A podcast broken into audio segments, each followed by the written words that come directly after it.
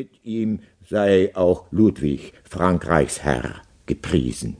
Ihm schenke Gott im Himmel seinen Lohn, Urvater Jakobs Kinderzahl und wie vor dem er Weisheit, Ehre, Ruhm verlieh dem Salomon, begnad er ihn desgleichen.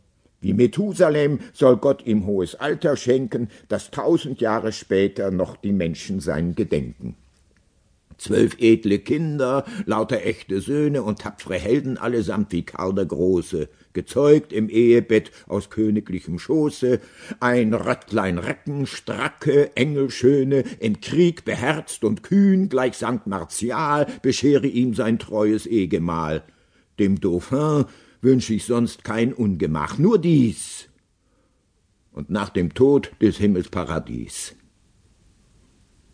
dieweil ich spüre, wie die Kräfte schwinden, der Körper schwach wird und der Geist so matt, will ich, was Gott mir an Verstand geliehen hat, darauf verwenden, mein Vermächtnis zu verkünden.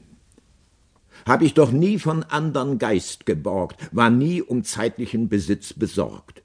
So habe ich unwiderruflich zum Gedächtnis dies Testament hier aufgesetzt und schreibe drin, solange ich bei Verstand noch bin und klarem Sinn, letzt will ich rechtens nieder mein Vermächtnis.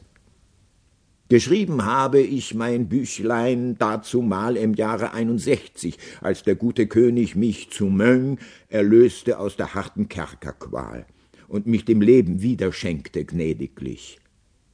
Solange in meinem Herzen Odem pulst und Leben, steh ich in seiner Schuld und bleib ihm treu ergeben, bring Dank und Liebe ihm entgegen, ungemessen, denn was man Gutes tut, bleibt ewig unvergessen. Wahr ist, nach Tränen, Not und Klagen ohne Zahl, nach Herzeleid und Trauern, Harm und Todesqual, nach Schmerzen ungezählt und blindem Irregehen, nach jammervollem Seufzen, Wehsal und Gestöhn hat bitterherbes Leid mein abgestumpft Gemüt weit mehr gewitzt als alle aberklugen Glossen der weisen Lehrer, die sich redlich abgemüht, die alten Denker zu erläutern, unverdrossen.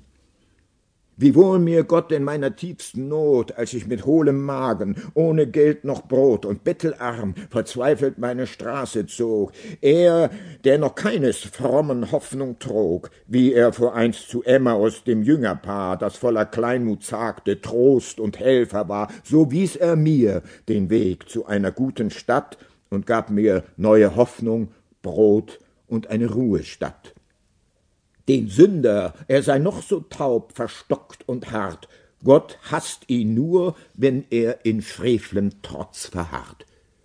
Ich bin ein Sünder, weiß es wohl, ein Lastergauch. Und doch will Gott nicht meinen Tod und Untergang, nein, dass ich in mich gehe, mein künftig Leben lang, in seinem Lichte wandle, wie es Christen brauch, und mit mir jeder, den die Sünde hält, umstrickt. Und wenn ich schon in Sünd und Missetat verderbe, Gott lebt, der Allerbarmer. Seine Huld verzeiht, wenn mich die Reue quält und mein Gewissen drückt, gewährt er liebreich mir Vergebung, ehe ich sterbe in seiner ew'gen Güte und Barmherzigkeit.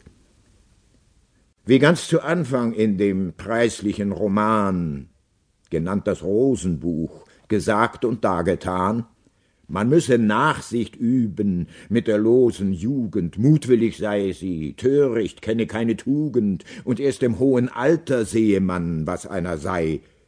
Wie wahr spricht doch der Dichter. Ach, wie hat er recht.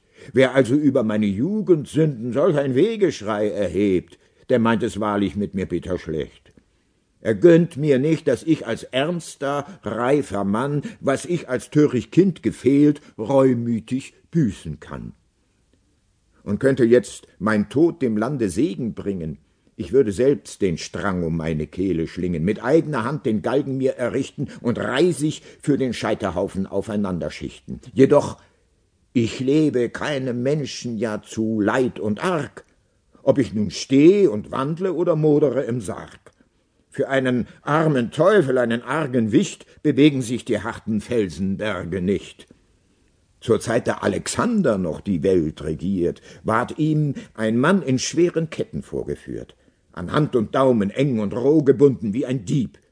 Man hatte ihn ergriffen und gefasst auf frischer Tat. Er war ein Kerl mit Namen Diomedes, ein Pirat.